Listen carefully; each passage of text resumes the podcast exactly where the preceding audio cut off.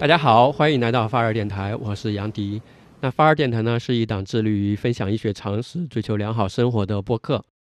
我们有一个同名的公众号，叫做 Fever Radio，也欢迎您的关注。在微信里搜索 F E V E R R A D I O 就可以找到。那有的朋友呢，可能是第一次收听我们的播客，那我们就简单回顾一下这个专题。那就医常识专题呢，是我们围绕在就医看病的这个过程中，可能会涉及到的一些重点环节，来掰开来讲一讲其中的一些注意事项，以及可能会帮助到我们就医和恢复的一些知识。那之前呢，我把就医看病的这个流程简单的划分成了九个部分，我们简单来回顾一下。这九个部分分别就是：首先，第一，你是感到了不舒服；第二呢，你决定去医院看病了；第三步是你确定了这个要去就医的医院、科室以及医生；第四步就是完成挂号；第五步是去门诊就诊；第六步呢，是有的人可能会涉及到住院的一个治疗和手术。第七步是回家的一个康复治疗的周期，这个周期可能还持续挺长的。第八步是复诊复查啊，这个过程也可能会反复。第九步是疾病的完成康复，就是这样九个过程。那上一期呢，我们已经讲到了，我们通过一些技巧 A P P 已经完成了确定医生和这个医院。而且完成了挂号，所以说这期呢，我们就围绕第五步，也就是去门诊就诊这个重点的环节来讲一讲。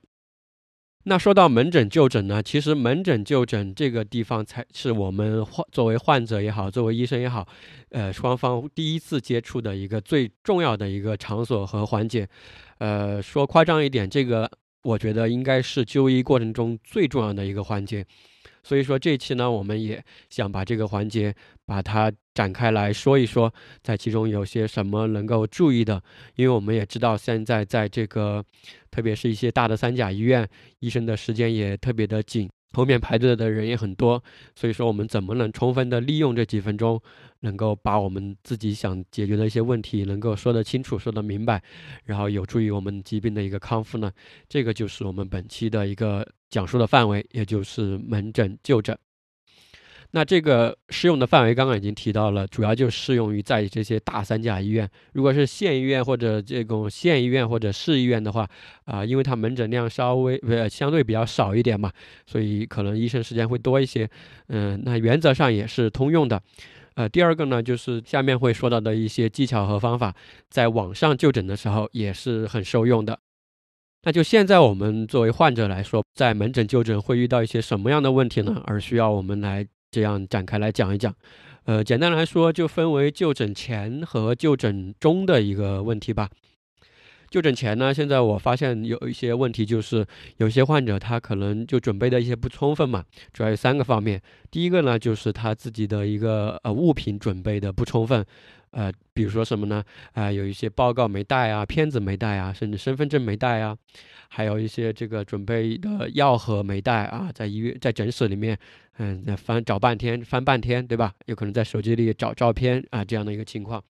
这就是第一个啊，物品准备的一个不充分。啊，第二个呢，就可能是身体和生理上的一些准备不充分，比如说，呃，你可能会在当天有可能会涉及到抽血呀、化验这个小便呀、呃做超声，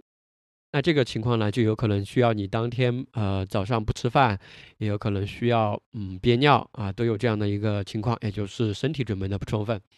第三个呢，就是。我觉得最重要的就是我们去就诊的时候，这个就诊目的和这个我们本次去就诊的这个诉求，其实没有完全想清楚和准备好。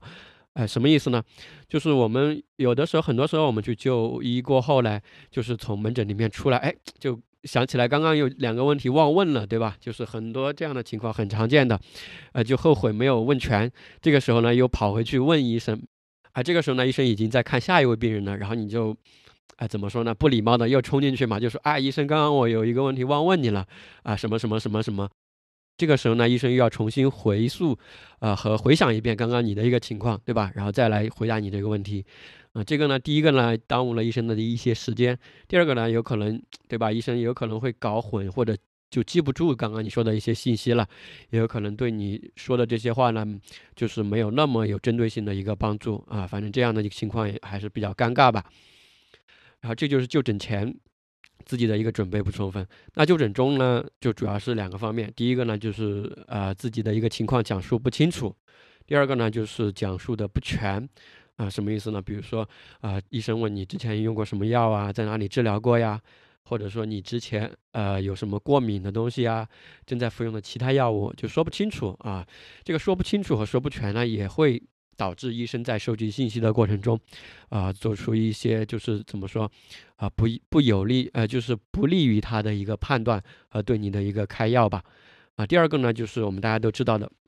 就因为上面啊医生的原因也好，患者的原因也好，还有这个呃门诊就诊的时间，也就是门诊就诊的一个时间的一个不够，总觉得就是比如说五分钟或者七分钟，嗯，就是我们还是没说清楚啊，就医生就让下一位病人进来了。那这个确实是一个客观的情况，对吧？我们现在，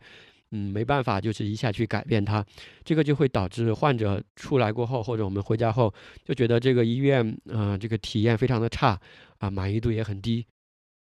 那上面我们说的这些问题呢，都是从患者角度来说所想到的一些在就诊过程中可能会遇到的一些问题。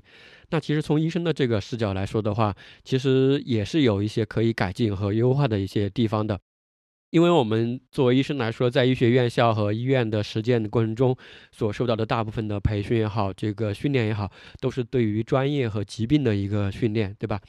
但是对于这个沟通交流以及与人与人之间建立情感这样的方面的一个这个重视程度和训练，实际上是比较少的和不够的。嗯，什么意思呢？其实有的时候，如果我们能够有一些这方面的意识和这个视角吧，其实我们就会把这个门诊给患者的一个就医的这个过程，我们对他就会有一个全新的理解和认识。而当我们怎么去理解和认识这个事情的时候，也反过来会影响到我们怎么去做。啊，具体是什么意思呢？我们下面待会儿就会展开来讲。行，那上面呢就是提到的这个我们在就医环节中。啊，从医生的视角来说，从患者的视角来说，可能会遇到的一些问题。那我们本期怎么来讲述这个呃门诊就诊的这个话题呢？啊，这期我是这样想的，我们就充分的发挥我们这个作为医生也好，作为患者的也好，呃，发挥我们自己的一个同理心，然后我们从分别从医生的这个视角和从患者的一个一个视角，就双方来切换一下视角，来看一看这个问题，然后。希望能有更多的一个体会。那在这个过程中呢，我也会尽量的多举一些例子吧，能够让大家理解到双方在这个门诊就医这个环节中能够做到的一些事情。那为什么我们要来听本期的节目呢？花这几十分钟。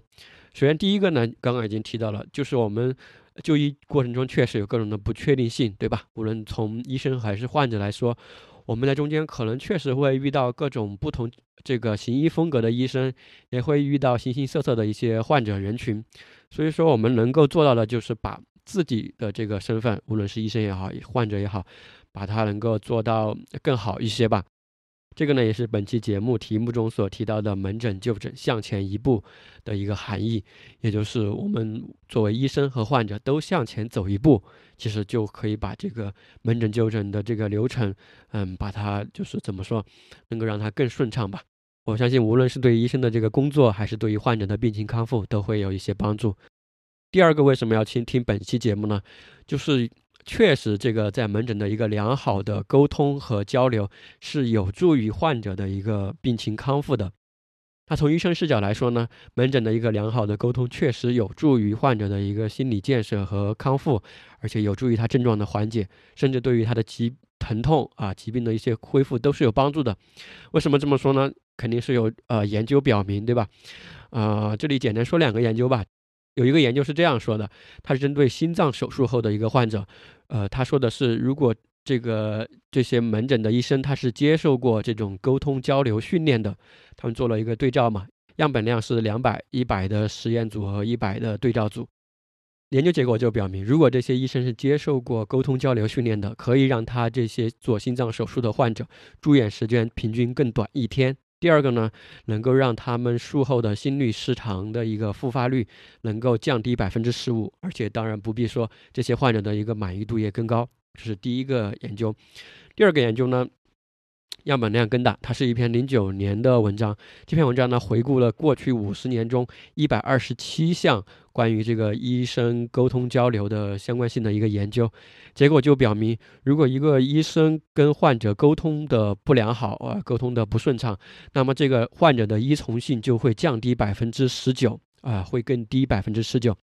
哎，依从性是什么意思呢？依从性就是说，一当一个医生给你说，哎，你吃这个回去吃这个药，然后生活饮食上、运动上有什么注意过后，然后这个患者完完全全按照医生说的去做，那过后的这种，呃，比例吧，或者这种这种倾向和习惯，这个就叫做患者的一个依从性。那说回刚刚这个研究来说，就是如果医生注意沟通的话，患者的。这个依从性是可以更提高百分之十九这样一个百分点的，所以说这个地方我们就可以看得出，这个医生在门诊里给你开出处方，让你去呃买药或者做检查，这个并不是治疗的一个全部，这个只是治疗的一环，我们一定要有这样的一个意意识。而这个研究也表明了，就如果是一个医生他培训过后的话。他的一个患者的依从性可以达到之前的一个一点六二倍啊，这个我觉得是很可观的吧。因为现在这个从医生这个专业角度来说，确实是一个专家的一个系统嘛，确实存在很大的一个信息的不对称，这种专业的壁垒、医学的知识，我们从患者角度来说啊，确实是很多都不了解的。所以从不是有一句话说这个良言一句三冬暖，对吧？恶语伤人六句六月寒。因为从医生的角度来说，可能这个就只是你。呃，这今天工作的一个普通的患者而已，但是从一个患者的角角度来说，这个确确实实就是对我自己的一个疾病健康，甚至对我的一个生活都会有很大的一个影响。所以说回来吧，就说如果我们作为医生来说，我们如何去认识这个呃门诊就医的这个过程，我们就会如何去做，就是说我们这个视角会影响到我们这个行为。这里呢，我就想到一个之前在一本书上看到的这个我们。的一个视角的切换，影响到我们的一个行为的一个例子，啊，我记得是在那本畅销书吧，就叫做《高效能人士的七个习惯》其中所提到的一个例子，这里面就讲了一个很小的故事，是什么呢？就有一天，在这个地铁上，大家都非常安静的在看手机或者在看书。这个时候到一站过后，就进来了一个呃男子，他带了几个小孩，大概有五六个小孩吧，都是看起来都是他的孩子的样子。那这些小孩进来过后呢，就非常的哭闹，在那儿打闹，反正就特别的影响周围人的一个情况。然后当时周围的乘客呢，就特别的反感这些小孩子，就觉得这个家长。嗯，就是没有家教，对吧？就这些孩子没有家教，这个家长上来过后也不管这些孩子，就任由他们在那里哭闹，这个就是非常的反感。然后这个时候就有一个乘客就提出对这这个家长提出了质疑嘛，为什么你不管一管这个孩子呢？为什么让他上来就大哭大闹呢？这个时候这个家长就说了一句：“哎，这个啊，确实不好意思打扰到大家了，确实非常的呃愧疚。”就是这个家长说嘛，我心里也非常的地震和非常的痛苦。他们的这个母亲刚刚在医院因为得病去世了，哎，就是发出了这样一个感慨。其实当他说了这样一番话过后，地铁上的这些乘客的心情或者视角一下就改变了。你你能明白我这个意思吗？就他这个同理心或者这种感同身受，呃，就一下就能够理解为什么这些孩子在那儿哭闹和家长不管不顾了。但这个本身是一个不太好的公共行为啊！但这个我想说的就是，当我们这个视角切换过后，一下这个时候就理解了。这个时候我们更多的可能不是这种，呃，愤怒或者说不理解，这个时候我们可能更多的是理解到他们这种情况，而反而觉得他们有点可怜，对吧？所以说这个就是想说的，就是我们的一个视角，或者说我们如何去认识和理解一个东西，就会影响到我们如何去做。呃，说了这么多，我们再回过来说这个，刚刚不是说到这个门诊的良好沟通确实会有助于患者的一个康复嘛？那从患者的角度来说，我们也是有一些可以主动去做的一些事情来促成这样一个呃疾病的康复的。这个在我们后面会进行一个重点的讲述。所以说回来，这就是我们本期节目的一个目的，呃，主要就是第一呢，我们如何能够让我们自己作为一个专业的、高效的患者。这就跟我们在网上买东西一样嘛。当我们买一些比较贵重的电子产品的时候，或者买一些大件的时候，我们都会在网上反复的查询、反复的对比，做好一个充分的信息收集和准备。那这个时候，其实对我们健康和生命也是一样的嘛。这个时候，我们去看病之前，也需要做好一个充分的一个准备。第二个呢，我想说的就是，其实，在门诊这个场景中，我们和医生并不是一个对立的一个关系。就像这这次在这个新冠肺炎的这个过程中嘛，大家看到的，其实我们和医生是共同的去面对这个疾病。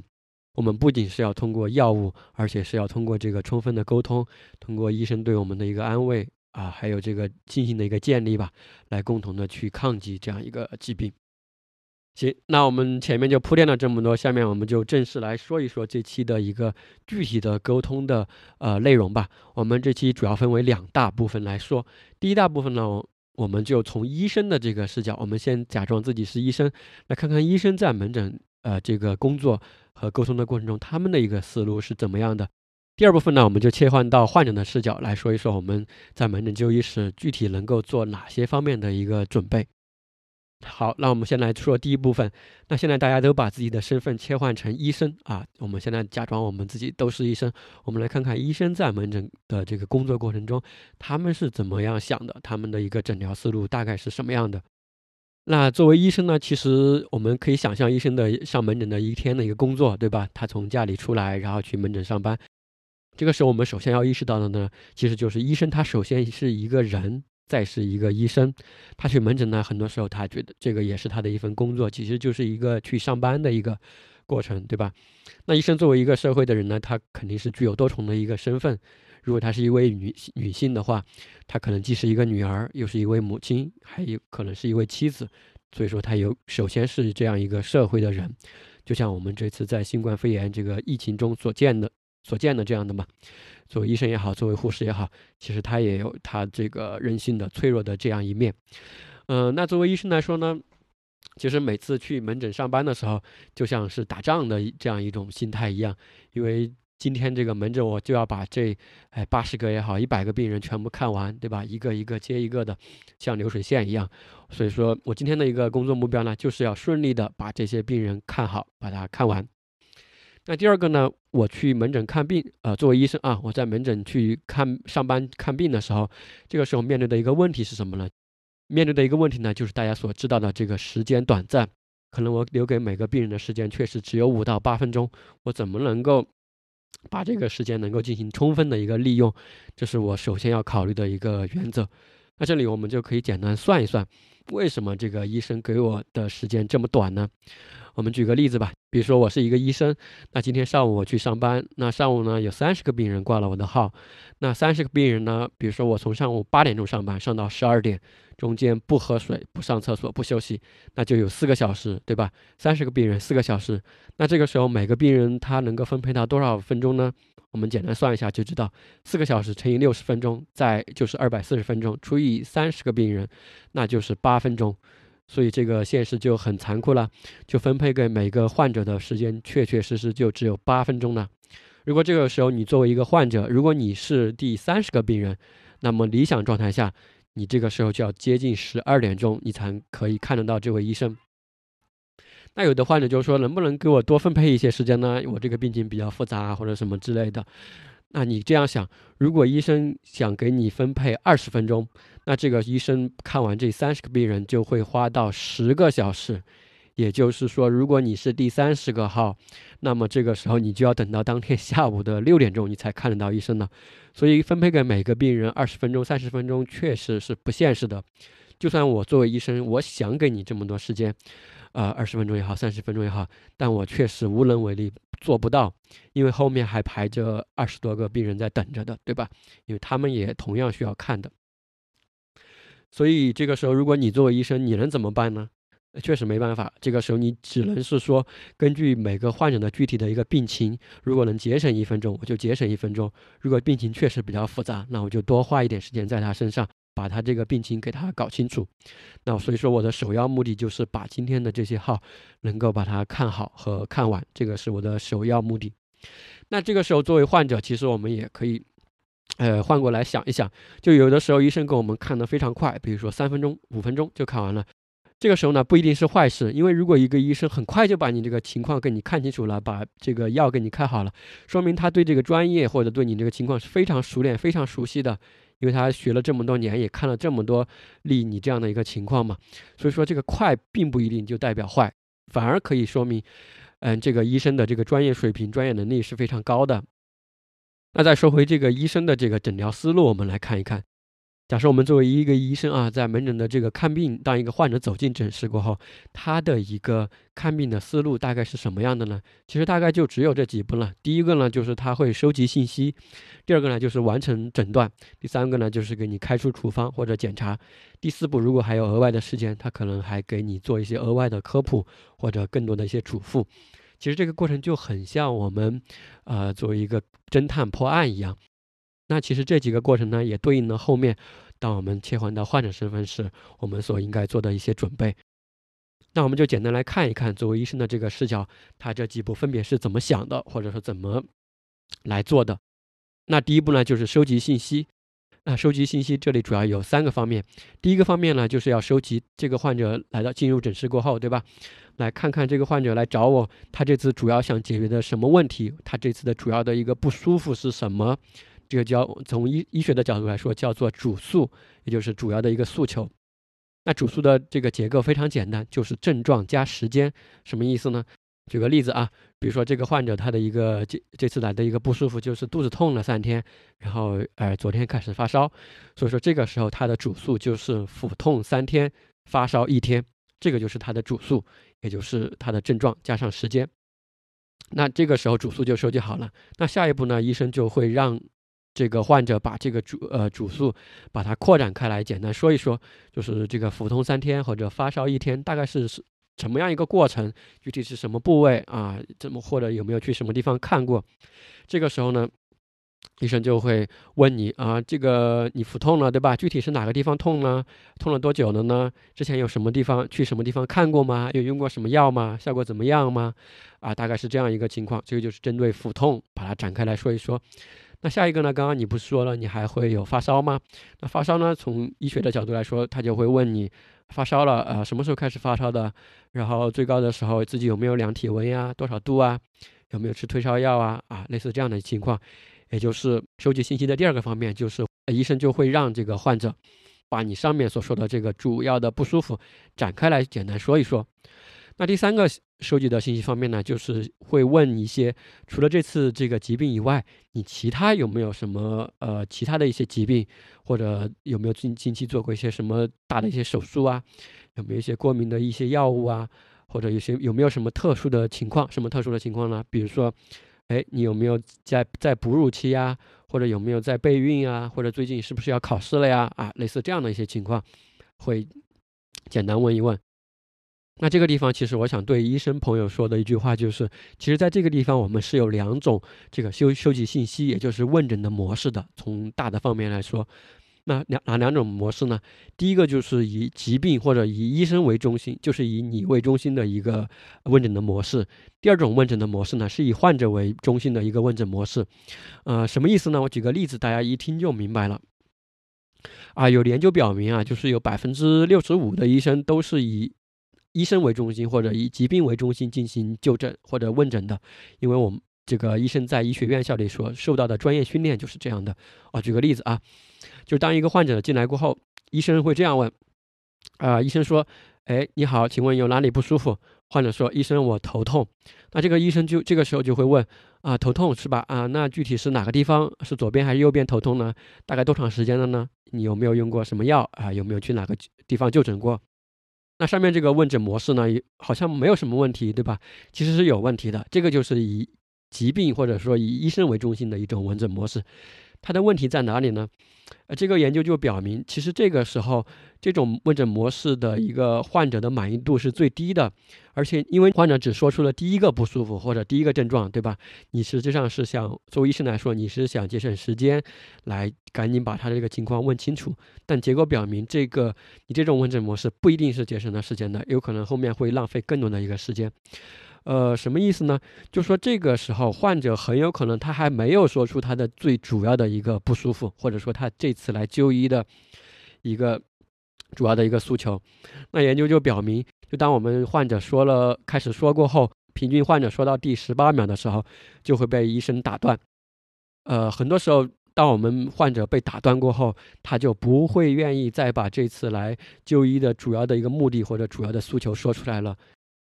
那研究也表明，就是说，如果你让患者敞开来说，或者你引导他把他的主要的不舒服全部说出来，你让他全部说出来，这个总体时间也不会超过一百五十秒，所以说也不会超过这个两分多钟。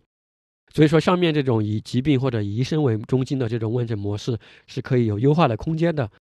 那这个地方怎么优化呢？这就引出下面一种以患者为中心的一种问诊模式，大家感受一下是什么样的。那同样是这个患者走进来啊，医生就说：“哎，你好，请问有哪里不舒服？”患者就说：“医生，我头痛。”这个地方就重点就是这里，就医生就先不要逮着这个头痛就展开来去问、去深挖他后面的一个情况。这个时候医生应该问：“呃，其他还有什么不舒服吗？”就继续就就这种开放性的一个提问。那患者这个患者就说：“啊，医生，除了我头痛以外，我还最近有点失眠，睡眠睡眠不好。”那这个医生还继续在问。啊，其他呢？其他还有什么不舒服吗？这个患者就说：“哎，其实，哎，这个最近我挺担心我这个儿子的，为什么呢？其实他最近就是很沉迷玩这个手机游戏。那到这个地方为止呢，我们就可以看出，其实这个患者他来的这个头痛呢，有可能就是因为他睡觉不好引起的，对吧？那为什么睡觉不好呢？其实他就是非常担心他这个儿子嘛，就是玩游戏。所以说，通过这样一种视角的一个切换，我们就发现这个。”呃，患者的一个主要的主诉吧，或者症这个症状的症结，不一定就是他这个头痛，头痛只是他最后的一个表现。那通过上面这两种问诊的模式的一个对比呢，我们可以应该能够实实在在的感受到，以患者为中心的这种问诊模式是更好的。因为很多时候我们也知道，患者出去拿了药过后，还会回来问一些其他的问题，对吧？其实这个时候就要注意了，他拿了药过后，重新回到你诊室后问的问题，有可能才是他真正的主诉。那但这个时候呢，我们已经这个时间已经浪费在前面问一些不是可能不是最主要的那个主诉上了，对吧？这个时候反而会耽误我们更多的时间，而且对患者的一个疾病的这个诊断上，也有可能不是没有达到那个痛点吧，也就是没有抓住这个症结。那上面说的呢，就是作为医生这个视角的第一个方面，就是收集信息。第二第二个方面，医生收集好信息过后呢，他可能他的一个工作流程就是要完成一个诊断。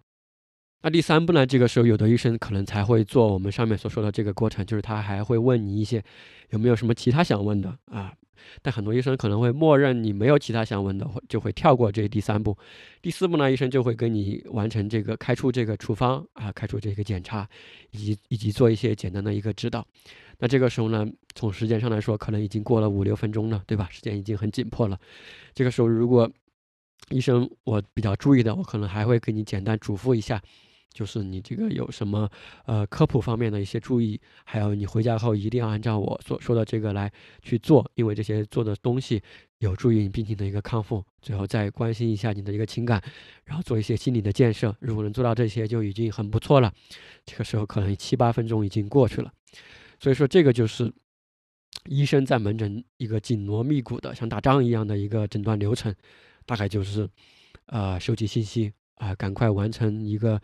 呃，诊断，然后询问一下患者有没有其他什么想问的，然后完成检查、处方以及指导。最后呢，如果有时间，我可能还会跟你简单说一说这个科普，还有做一些这个情感上的一些关怀和建设。这个时候就赶紧要叫下一位病人进来了，对吧？这个就是我们常常作为医生来说，在门诊的一个工作流程，确实时间是非常紧迫的。好，那上面呢，我们就体会了一下做医生的一个感觉和这个工作流程。那下面呢，我们就正式把我们转回到患者的一个视角来说一说我们今天的一个重点，也就是我们从患者的视角来说，我们去门诊就诊时有哪些在就诊前和就诊中可以做好的一些充分的准备和注意的事项。那下面呢，主要分为两大部分来说。第一个呢，就是就诊前，我这里梳理了四个我们可以准备的方面。第二个呢，就是我们在啊就诊中也有四个可以注意的原则，大概就分为就诊前和就诊中来说一说。那首先呢，我们就来看一看，作为患者，我们在就诊前有哪四个准备，我们可以做得到。那是哪四个准备呢？第一个呢是物品的一个准备，第二个呢是病情和自己诉求的一个准备，第三个呢是身体上的一个准备，第四个是信息上的一个准备。我们就分别来看一看吧。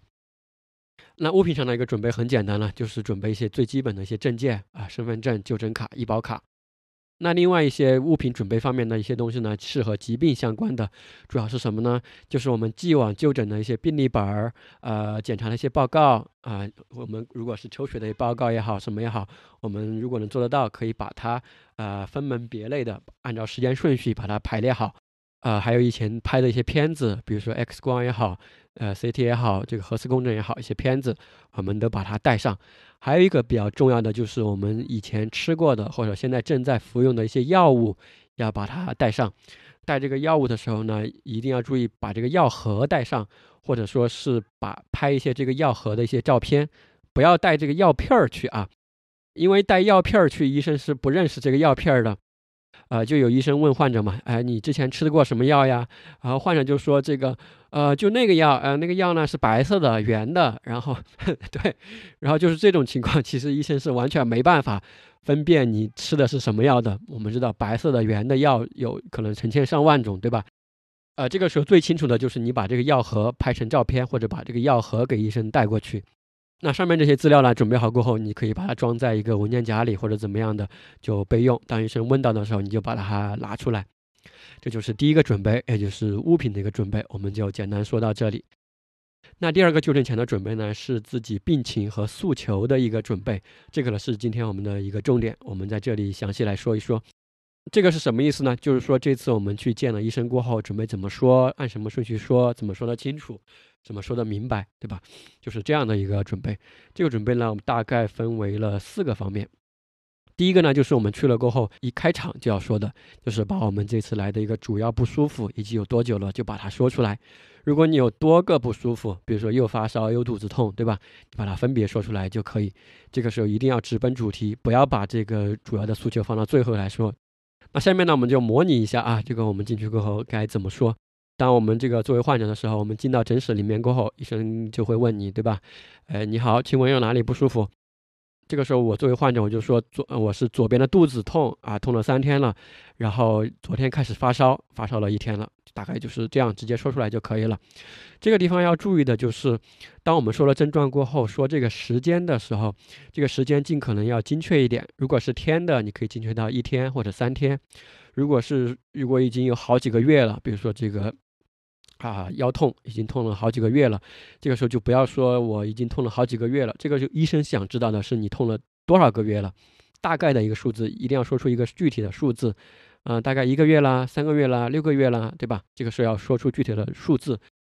如果是已经好几年了，比如说你这个地方长了一颗痣，已经长了好几年了，这个时候也要说，也不要说已经很多年了。这个时候医生想知道的也是你有多少年了啊？五年了，十年了，大概有多久？不要说很久了或者挺久了，要说出一个具体的数字。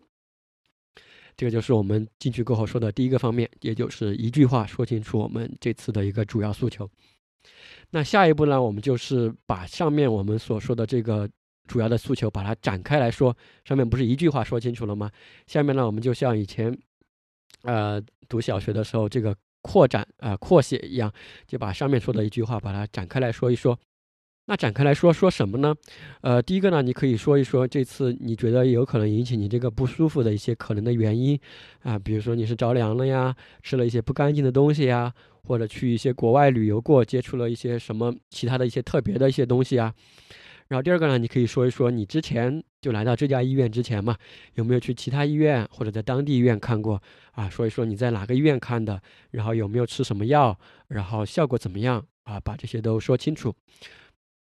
啊，还是举个例子吧，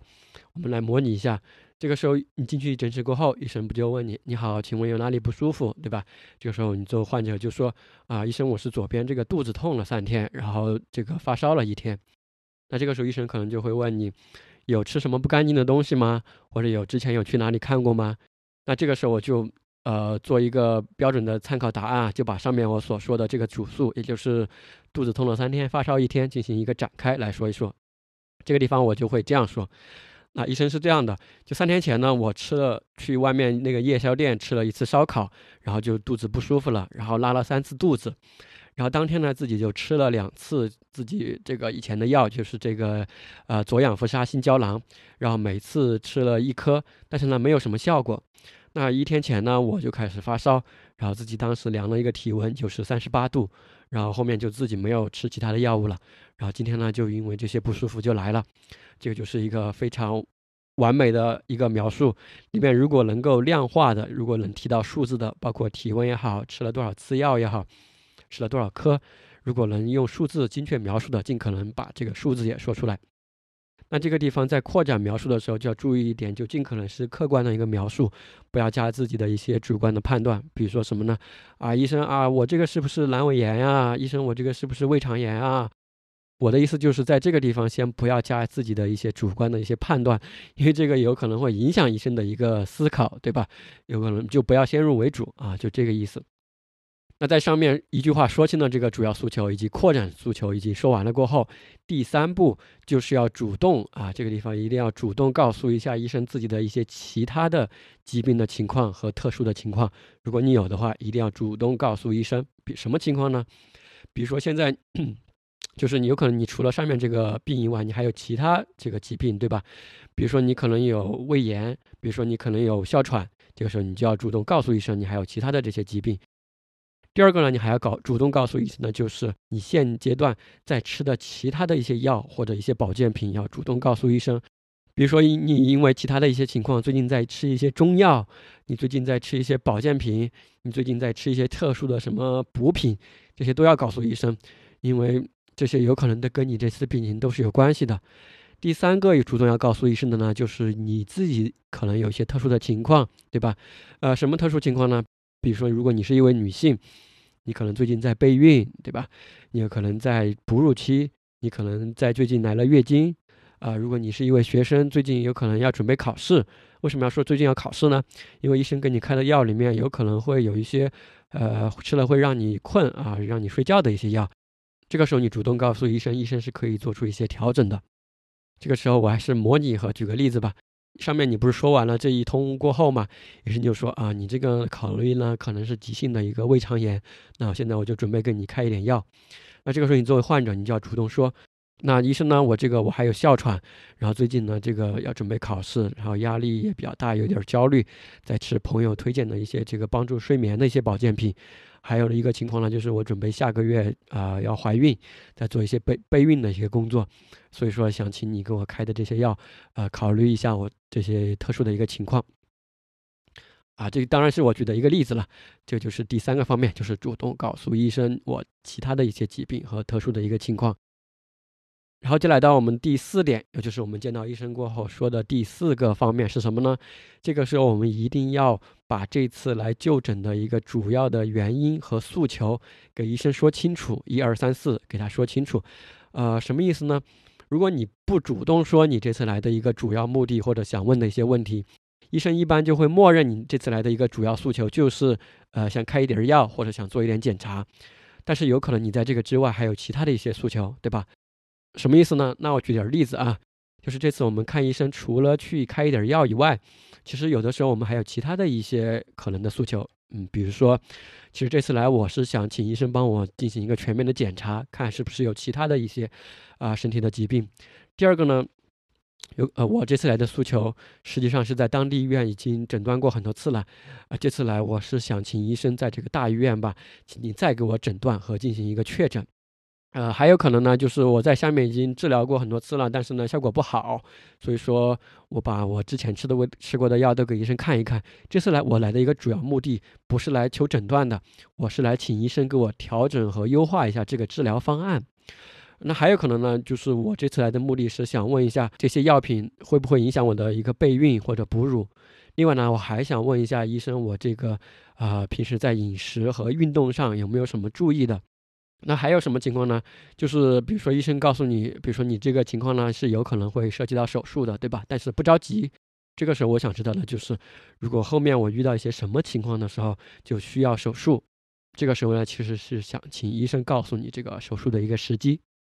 那举了上面这些例子呢，我就是想说，其实我们去医院就诊的时候，我们可能是有多重的一个目的和诉求的，就是我们。简单来说吧，就是我们可能有好多好多问题想问医生，这个时候我们就可能写到手机上或者写到纸上，把它写清楚，一二三四五，把它列好。然后我们见到医生过后，确保我们这几个问题全部都问好了、问到了，我们才离开诊室啊，这就是这样的一个意思，就不要遗漏了，后面又想到了又跑回去问，那这个时候就比较尴尬了。还是接着上面我举的那个例子吧，就是这个急性胃肠炎的例子。这个时候呢，我进去的一个主要诉求可能就是这三个。第一个呢，就是想请医生解除我这个痛苦，对吧？开点药，然后帮助我的一个疾病恢复。那第二个呢，就是刚刚我不是提到了上面我还在吃一些中药和这个呃朋友推荐的一些抗焦虑和帮助睡眠的一些保保健品嘛？这个时候我就。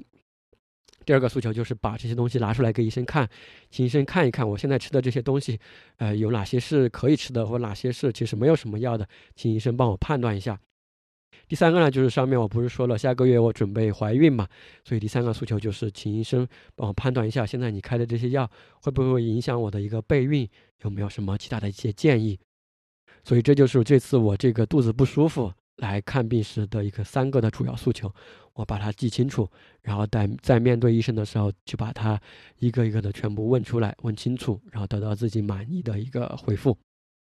好，那上面说的呢，就是我们在就诊前的第二个准备，也就是对于自己病情和诉求该见到医生后怎么说的一个准备。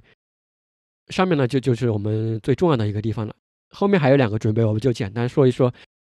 那第三个就诊前的准备呢，就是身体上的准备，这个就相对比较简单呢。也就是如果你考虑到这次你就诊可能会抽血化验，就是今天早上你就空腹，对吧？不要吃东西。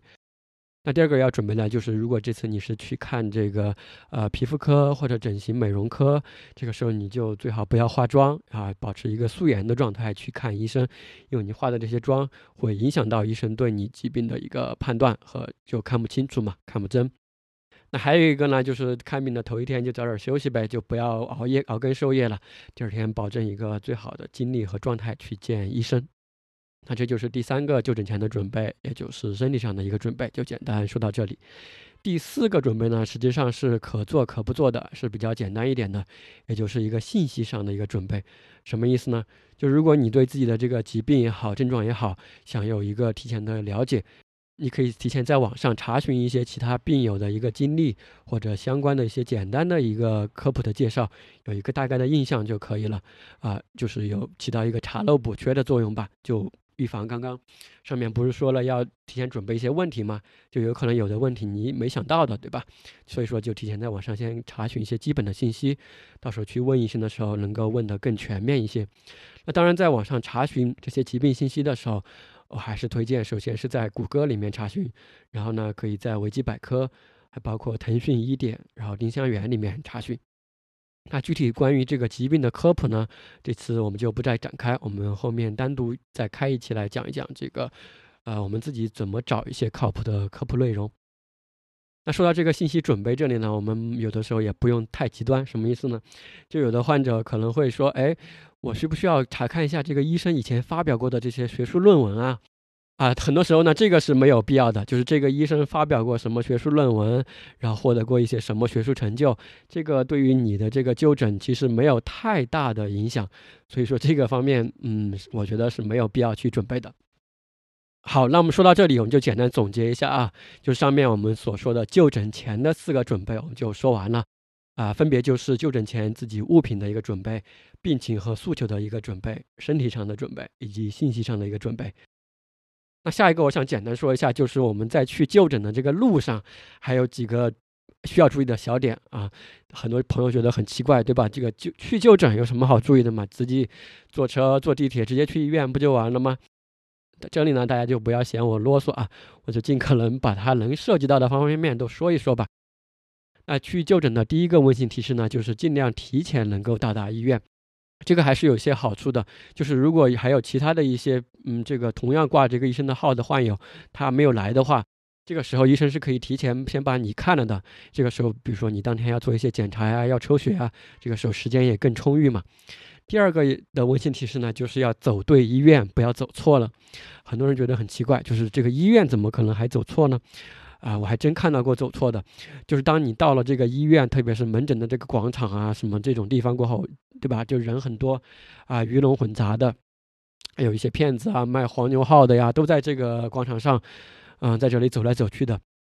这个时候就有一些人，他假装是医院的呃医生也好，或者这种导诊的也人也好，他就很热情的会上来。呃，问你，哎，是看什么科的呀？看什么医生的呀？这个时候，呃，有的人啊，我就说的是这种骗子，他可能会把你引导到说，哦，这个科啊，这个科他不在这栋楼里面，他在医院旁边或者对面的一栋楼里面。那这个时候呢，这个骗子就会把你带到一个有可能这家医院旁边的一家小医院、小诊所也好，他这个名字和这个大医院和这我们这准备去看的这家正规大医院的名字非常的像。很具有迷惑性的，如果你不知道的话，是很容易上当的。就上去过后，呃，这个这种叫什么？呃，我可以叫它叫骗子医院吧。这里面里面也有医院啊，也是卖药的，也有医生在那里。就是你以为你到了这家医院，其实你走错了医院，你到了一家假医院吧，可以这样说。所以说，就是在广场上的这些人都不要相信他。径直就走到这个医院这个门诊的大厅里面。如果你有不明白的地方，就去问这个导诊台的这种正规的工作人员啊。这就是啊第二个温馨提示，就是要走对医院。第三个呢，就是到了医院过后，我们也知道这个人很多，对吧？排队的人很多，这个时候当然需要我们一个耐耐心的一个等待。在等待的时候呢，当然我们可以玩手机了，但还有时候我们可以拿一本书去看。之前我就听人说过一句话嘛，就在医院看病排队啊，这个是最好的看书的时候，所以带一本书去，能够在排队的时候看一看，我觉得也是一个啊挺好的一个选择。好，那下面呢，我们就说完了就诊前和去就诊路上的一些注意事项。那最后呢，我们就再来说一说我们在就诊过程中，也就是见到医生过后的一些注意的地方，我把它注总结为了四个原则。其实到这个地方呢，我们上面已经做了很多这样的一个充分的准备了，所以说我们就像去面试一样，啊，去面对医生时，把我们上面所做的这些准备全部充分的一个发挥出来，我觉得相信也会让医生惊讶吧，或者让医生留下一个很深的印象，啊，作为一个想不到有这样专业的患者，那面对医生过后呢，我们有四个原则。第一个原则呢，很简单啦，就是进去过后，我们还是要保持一个礼貌友好，对吧？不要带一些情绪去见医生。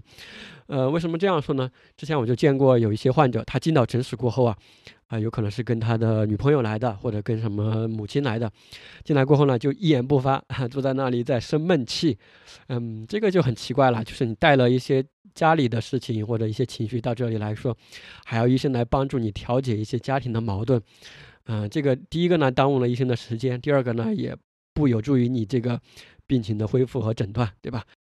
举这样的例子呢，就是说在里面就带了一些这个自己在家里面或者亲密关系中的一些情绪，或者一些其他的跟医生其实不相关的一些东西，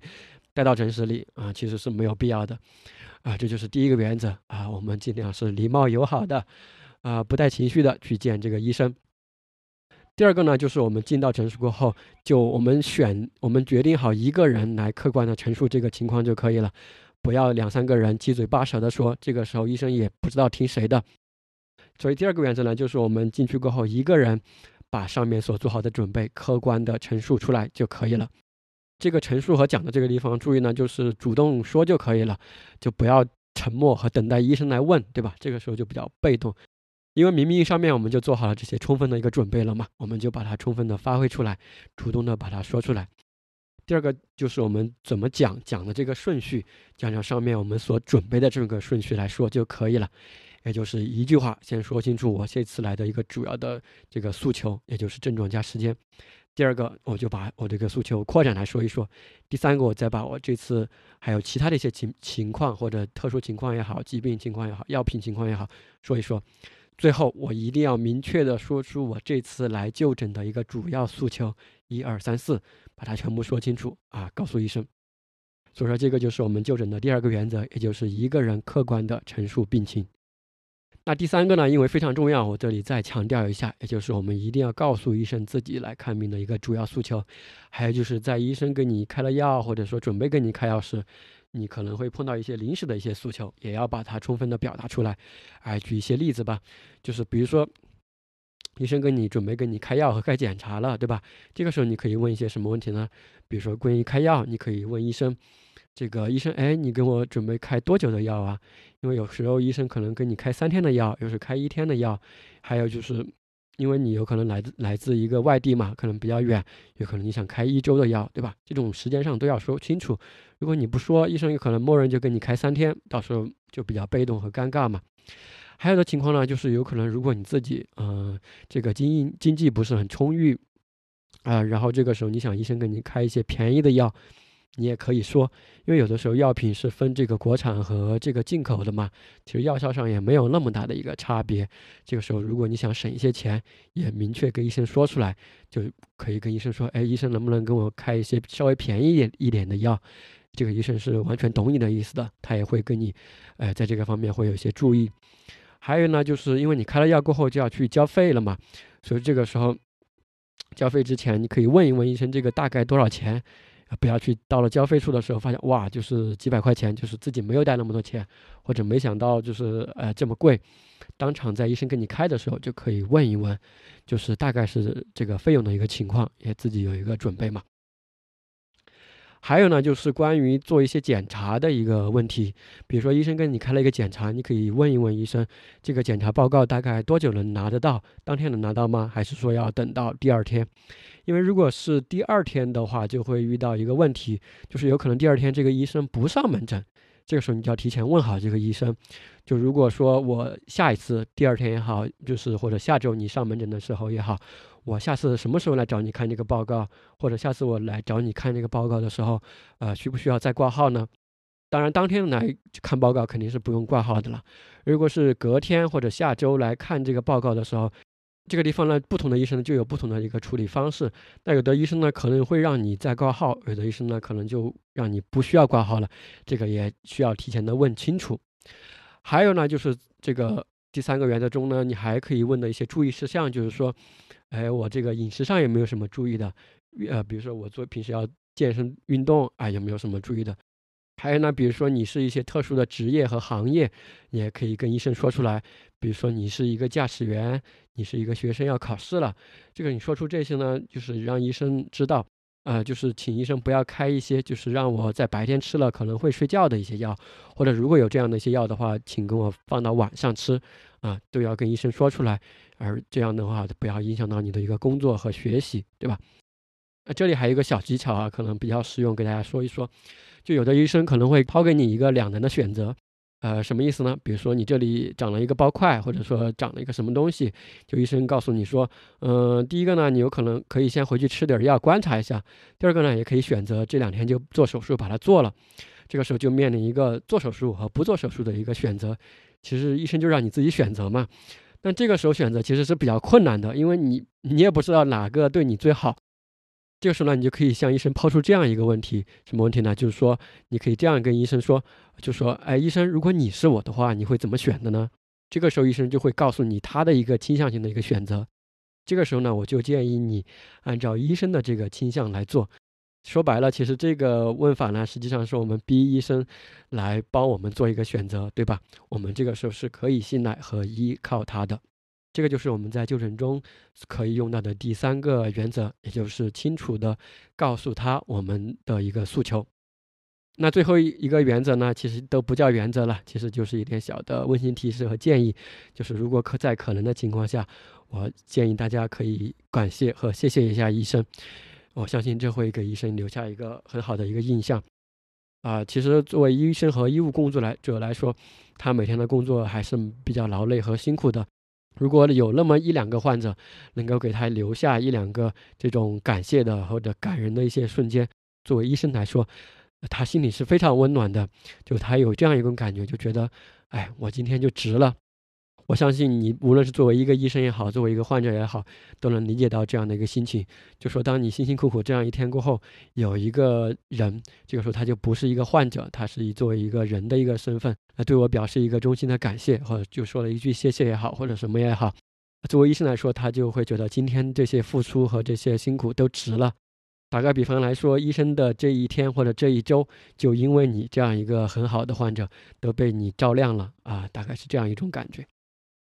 那说到这里呢，还有一些额外的补充的操作你可以做，第一个呢，你可以问一下这个医生他有没有自己的一些自媒体，也就是公众号呀、微博呀，啊，问一问，你可以做一个关注，跟医生有一些进一步的这种连接吧，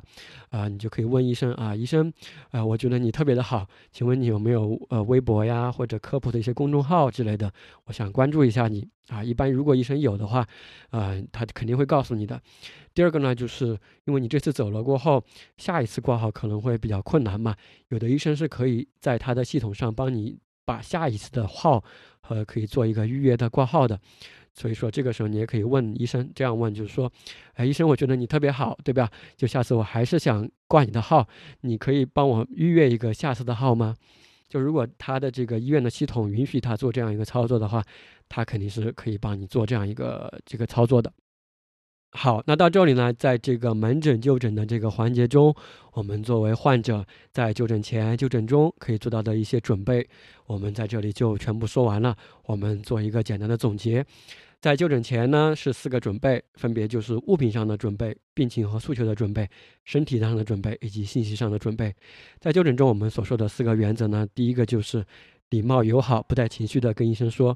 第二个呢，就是一个人客观的给医生陈述这个情况。第三个呢是清楚完整的把这次来就诊的这个诉求告诉医生。那第四个呢，就是在可能的情况下，我们尽可能对医生表达一些感谢。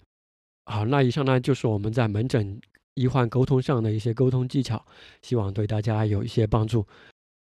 那最后呢，关于在门诊就诊沟通交流这一点事儿呢，我还有自己的一点想说的，就是如果我们把这个视角拉远一点看，就是其实我们这个门诊沟通交流这件事儿，无非就是发生在医院的这栋楼的一间房间这个空间里，两个人，也就是医生和患者之间一个聊天、一个沟通的一个过程，对吧？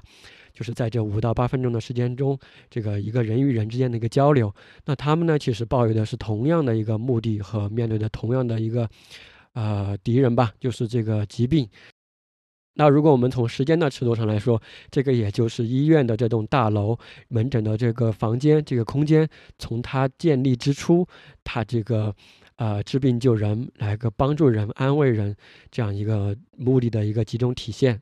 也是在医院工作的这些医生护士，在医学院校里面所这个宣读的希波克拉底誓言所规定的一些内容，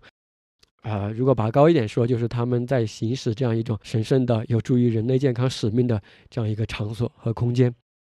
所以，我们作为患者来说，当我们踏进这个诊室的时候，我们和医生都是面对的是同样的一个目的和对象，也就是面对疾病。那最后呢，我还想对医生和患者朋友分别说一点话。如果你是一位患者，或者作为患者的家属，当你走进医院这个场所或者领域的时候，请你把医生当成和你一起携手去面对疾病、面对痛苦的这样一个人，而不是一个医生这样一个符号。那如果你是一位医生朋友的话，这里我想引用啊，全球排名第一的医疗机构，也就是梅奥诊所，他所提到的医生在门诊时的一个三个使命或者任务吧，分别就是信息收集 （information gathering），然后关系的建立、情感的建立 （relationship building），还有就是患者的教育，也就是 patient education。其实就是作为一个医生的时候，最开始我们不是提到了，呃，我们这个视角的转变会影响到我们这个行医的行为吗？这里我想说的就是，如果我们在门诊和患者沟通交流时，能够把我们单一的以医生或者以疾病为中心的，就是开药和开检查这样一种模式，转变成我们刚刚所提到这种三合一的以患者为中心的这三个任务内容，我相信对于我们的这个行医的行为是有帮助的。也就是我们给患者看病的时候，可以抱有这样一个心态，就是说我给每一个进来的病人，我都其实是有这三个任务要去完成的。第一个就是信息的收集和整治，第二个是跟患者心这个情感的一个建立和关系的一个建设，第三个呢是对患者的一个教育。那当然我知道，就是对于患者的教育这方面，因为时间确实短暂嘛，所以这个时候我们是不是可以考虑利用一些公众号啊、微博呀，或者说一些互联网的工具，能够让患者离开诊室过后，可以对他进行一些补充的这种信息的提供。我觉得这个是可以考虑的。那第二个呢？如果说作为医生在门诊沟通时，如果有什么沟通的技巧，如果只说一点的话，其实非常简单，也是在梅奥诊所的这个工作流程中所提到的，你只需要在患者在陈述他的病情和他的情况时，呃，注意用这样的两个词就可以了。用英文来说就是 What else？就是当患者说他的一些情况的时候，你就问他，哎，还有什么想说的吗？还有什么想问的吗？哎，就是如果你抱有这样一种开放性的去问的这样一种情况，能够让患者把他想问的、想说的充分的说出来，我相信就是通过这样的两个词语，也就是 What else？医生通过这两个词语的一种以患者为中心的一种问诊模式，就可以解决百分之八十的医患关系中的问题。还有一点就是，当我们，呃，医生如何看待医患关系的这样的一个问题。呃，以前我们不是听过这样一种说法吗？就是作为一个医生，我们要把患者当成我们的亲人来对待，哎，像这样的一个说法。那这个呢，其实我们无论是从实操性上来说，还是从情感上来说，确实是很难做到的。呃，就是怎么去把患者当成自己的一个亲人来对待。这里我想提的一点就是，你没有必要把患者当成你的一个亲人来对待，因为你也做不到，对吧？